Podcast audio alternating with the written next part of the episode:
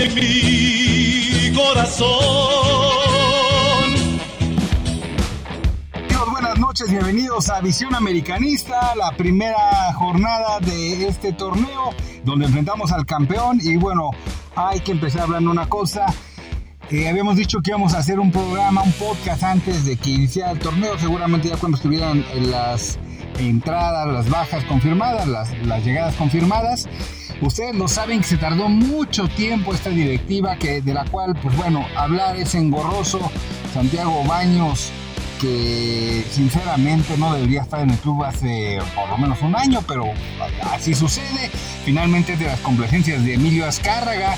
Ya hemos dicho lo que se arriesga al mantenerlo en el puesto, pero en fin, es algo que no podemos cambiar ninguno de los americanistas por el momento, porque finalmente hasta que se vende el equipo y él confíe, Emilio Azcárraga, en Santiago Baños, no va a cambiar la cosa.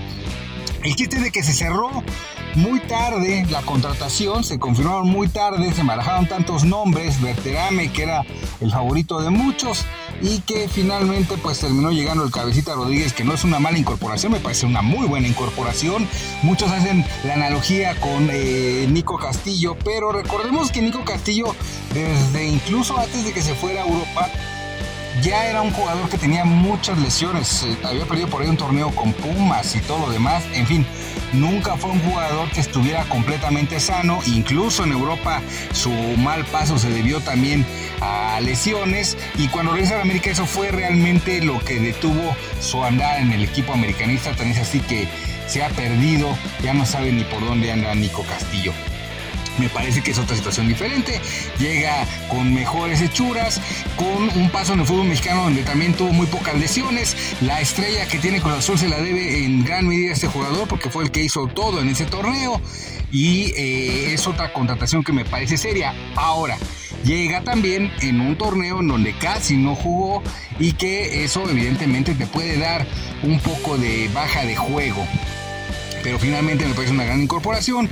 También el asunto de Araujo, él sí estuvo jugando en Europa, finalmente viene por la suma que le da el América y por la posibilidad de estar más cerca de estar jugando, de estar en el escaparate y de ir al Mundial de Qatar. Y el caso de Jürgen Damm, no esperemos gran aporte de este jugador, porque incluso cuando se hablaba de que iba a venir, antes incluso de que se fuera a los Tigres, ya era un jugador que todos sabíamos su limitación, tiene velocidad, pero tampoco tiene fuelle y eh, vamos, pierde mucho la marca. Entonces, eh, realmente es como un parche de lo que se hizo la temporada pasada con Juan Otero, que ya ustedes saben cuál es el resultado, que ahora ya se querían deshacer de él, finalmente lo han convencido y Raragorri que ha hecho mucho por el América y que también hay que decir que es un genio, se lo vende al América en 4 millones y después lo recupera en un millón y con opción a compra, o sea, eh, hizo un gran negocio, pero finalmente nos lo está quitando de encima porque si no, el papelón que se iba a hacer de que no se iba a poder inscribir al Cabecita Rodríguez finalmente ya está inscrito. Ahora, esas son las incorporaciones y realmente no se fue gran cosa. Se fue Jordan Silva por ahí, se fue este, algún otro mediocampista y se acabó el Mauro Lainez. Con el mismo plantel vamos a afrontar este torneo y con el mismo técnico que terminamos vamos a afrontar este torneo. Vamos a hablar primero del partido de hoy, no hay mucho que platicar. Se enfrentó al campeón, pero un campeón que venía con no tan buen juego, vamos, incluso perdió el, famosito ese partidito ante Cruz Azul en penales. Y hoy no se vio nada preciso. Aún así tuvo una para ganar que Ochoa nos sacó y, estuvieron, vamos a decirlo, más cerca. Incluso un balón al poste. Ahora sí no había por qué preocuparse por el campeón. Y me parece que ahí es donde comienza eh, el, ver qué va a suceder con este equipo. No sé si ustedes lo han notado, ya hay tendencia, a pesar de ser un eh, técnico novato y que le fue bastante bien, ya hay una tendencia de los Juegos de América con el Tan Ortiz. La tendencia es que América sale, se devuelve el balón, presiona alto a los equipos. En muchos de los partidos logró incursionar rápido al marcador y ya con eso manejarlo y así es el estilo del Tan Ortiz. Después se va apagando el equipo poco a poco y cierra no con el mejor fuelle y tal vez sí jugando a contragolpe.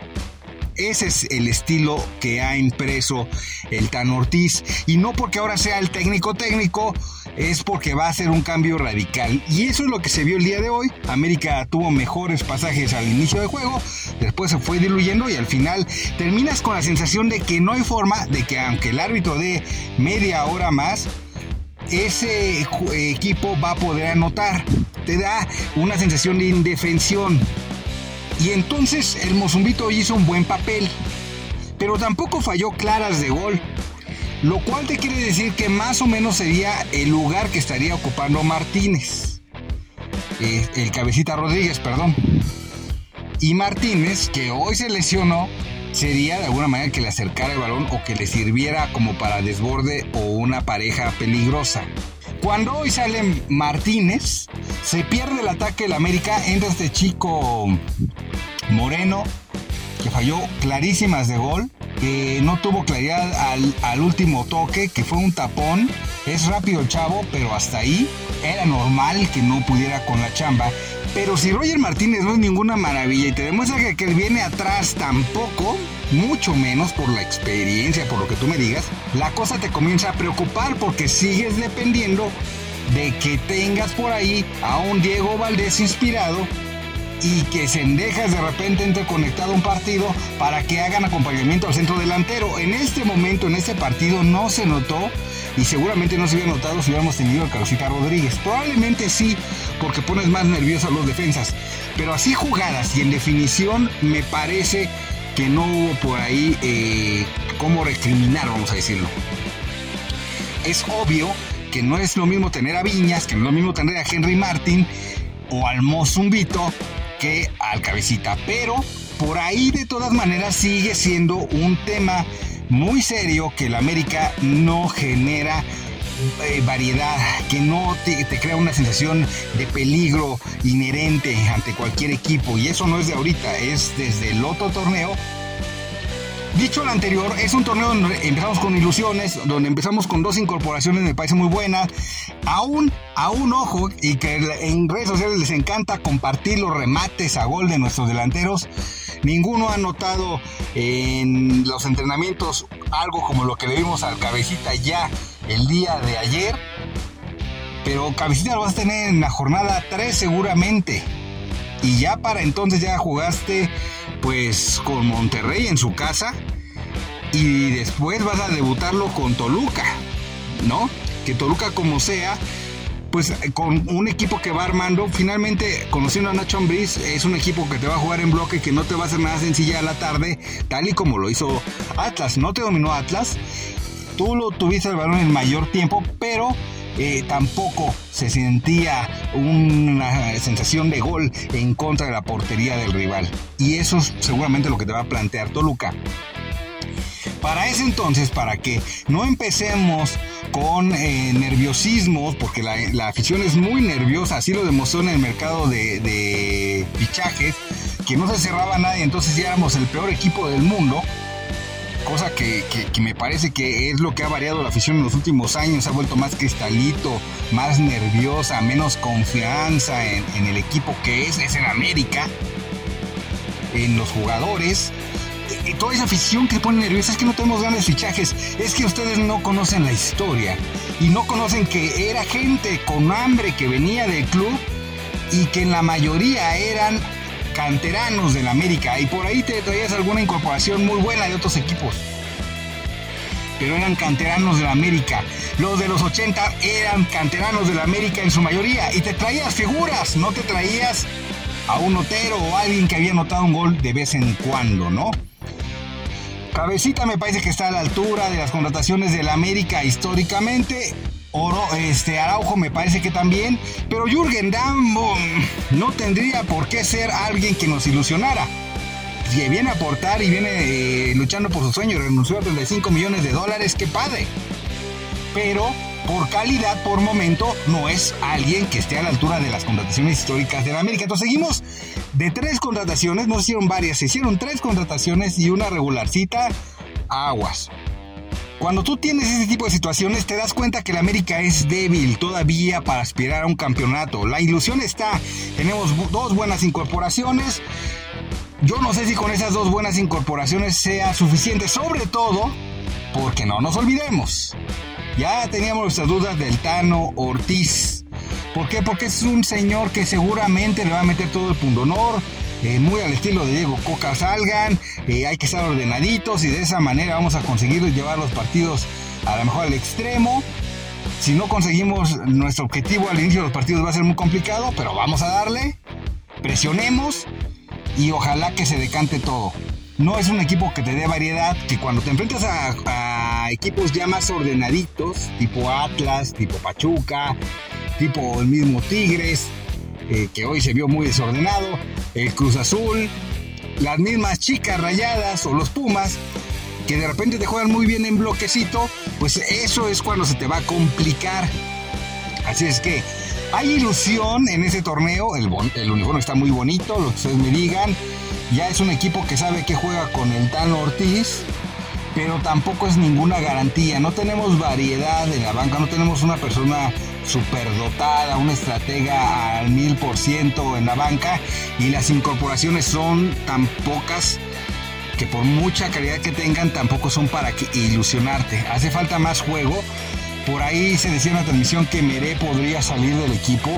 Pues lamentablemente yo le veo madera a Meré, pero si no puedes correr a Bruno Valdés porque te conoce varias cosas o tiene algún compadrazgo ahí con Santiago Baños o lo que ustedes me digan. Si Viñas este, pues no va al fútbol europeo, y pues nadie lo va a querer en el fútbol europeo anotando lo que anota, jugando lo que juega. Si tienes esas condicionantes, se necesitaría eh, tener mayor flujo de juego y yo sí estaría esperanzado en que trajeran a alguien más, porque no tenemos nada de vértigo adelante. Hoy pudo haber incluso ser un partido para que abriera la cancha con Jorge Dam y pues no, en la banca. Mejor prefirieron poner a Moreno, que no tenía experiencia, que terminó regando el tepache el chico. Me parece que no está a la altura de, incluso del Mozumbito. Y entonces pues está muy complicada la situación. Hay muchas ilusiones, pero las certezas son pocas. Se puede trabajar, se puede lograr algo mejor, distinto, tal vez, pero depende de muchas situaciones y una de ellas sería sí que impulsen para que salga Meré. Y, digo, ¿por qué saldría Meré?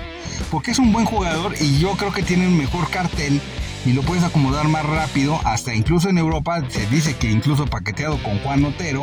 Y porque es joven y vamos, lo puedes mover, te desplazas y entonces ya llenas esa plaza. Pero aquí la que, la que nos pone a sudar, lo que no nos permite super ilusionarnos es que la directiva escoge con las patas. Entonces, incluso teniendo la oportunidad de otro cartucho, un extremo, alguien que le meta vértigo, pues quién sabe si lo logren, ¿no? Se juega contra Monterrey en su cancha. Tampoco es una máquina de hacer fútbol Monterrey, pero tiene jugadores de respeto y siempre allá en Monterrey se nos complica. Y si de repente tú llegas a la jornada 3 con un empate y una derrota, la cosa no, no pinta para, para vernos como supercampeones. Esperemos que la cosa venga mejor, que no sea de mucho eh, gravedad lo de Martínez, porque mientras no llega un extremo, lo único que puede acompañar al ataque es Martínez. A menos que te arriesgues con Jorgen Damm, que de repente acompañe un poco con un poco de vértigo y un poco más de centros al centro delantero Mozumbito o Cabecita Rodríguez. En este caso tendrá que ser Cabecita Rodríguez cuando ya esté listo no me pareció mal lo eh, sólido que se vio el medio campo con Jonathan y con Aquino. No me pareció nada mal. Pero ahí estás apostando a que vas a tener mucha estabilidad en la defensa y poco ataque. Si se pierde Sendejas como se perdió hoy, pues se acabó el ataque. Y si se lesiona Roger Martínez y pones a un chavito, pues adiós ataque porque Diego Valdés no va a poder hacer todo solo. Ojo, ¿eh? ahora sí metió un pasesote de gol, tuvo por ahí un remate pero no puede hacer todo solo. Él estaría muy lejos, muy lejos de la portería para estar inventando tiros todo el tiempo.